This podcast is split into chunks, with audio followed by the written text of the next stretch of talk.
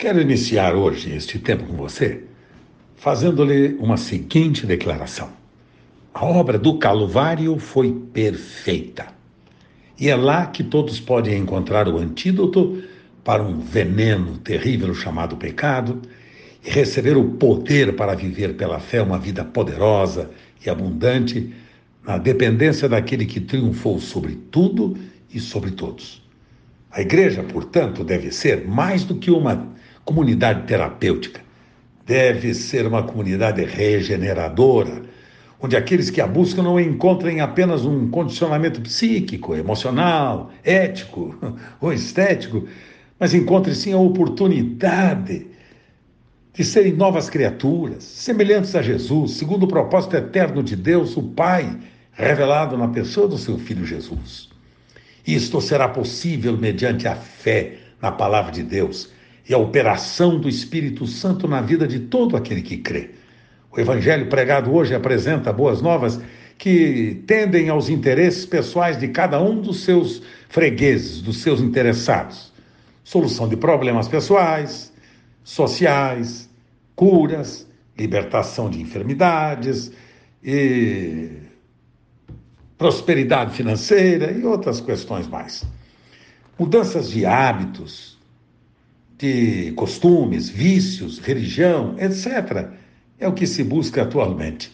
É o evangelho chamado humanista, centrado no homem e não em Deus. É um evangelho antropocêntrico, em vez de teocêntrico, centrado em Deus, é centrado no homem. O evangelho de Jesus, todavia, é o poder de Deus para a salvação de todo aquele que crê.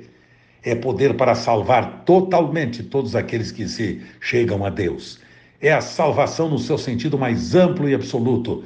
É a salvação de mim mesmo, das consequências do que eu era. Vocês estavam mortos em suas transgressões e pecados, nos quais costumavam viver quando seguiam a presente ordem deste mundo e o príncipe do poder do ar, o espírito que agora está atuando nos que vivem em desobediência. Anteriormente, dizia Paulo, todos nós também vivíamos entre eles, satisfazendo as vontades da nossa carne segundo e seguindo os nossos desejos e nossos pensamentos.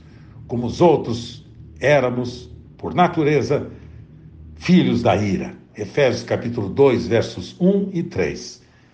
Deus, o Pai, não se desviará do seu eterno propósito, que é o de ter uma família com muitos filhos semelhantes a Jesus. Este é o seu projeto eterno, pois aqueles que de antemão conheceu, também os predestinou para serem conformes à imagem de seu filho Jesus, a fim de que ele, seu filho amado, seja o primeiro, primogênito entre muitos irmãos, numa geração nova, criada pelo coração amoroso de nosso Pai. Romanos capítulo 8, verso de número 29. Guarde no coração estas verdades, tome posse destas verdades e creia, esta obra do Calvário foi perfeita. E agora vivemos a vida abundante que Ele nos deu para que o seu Filho seja glorificado. Amo muito você.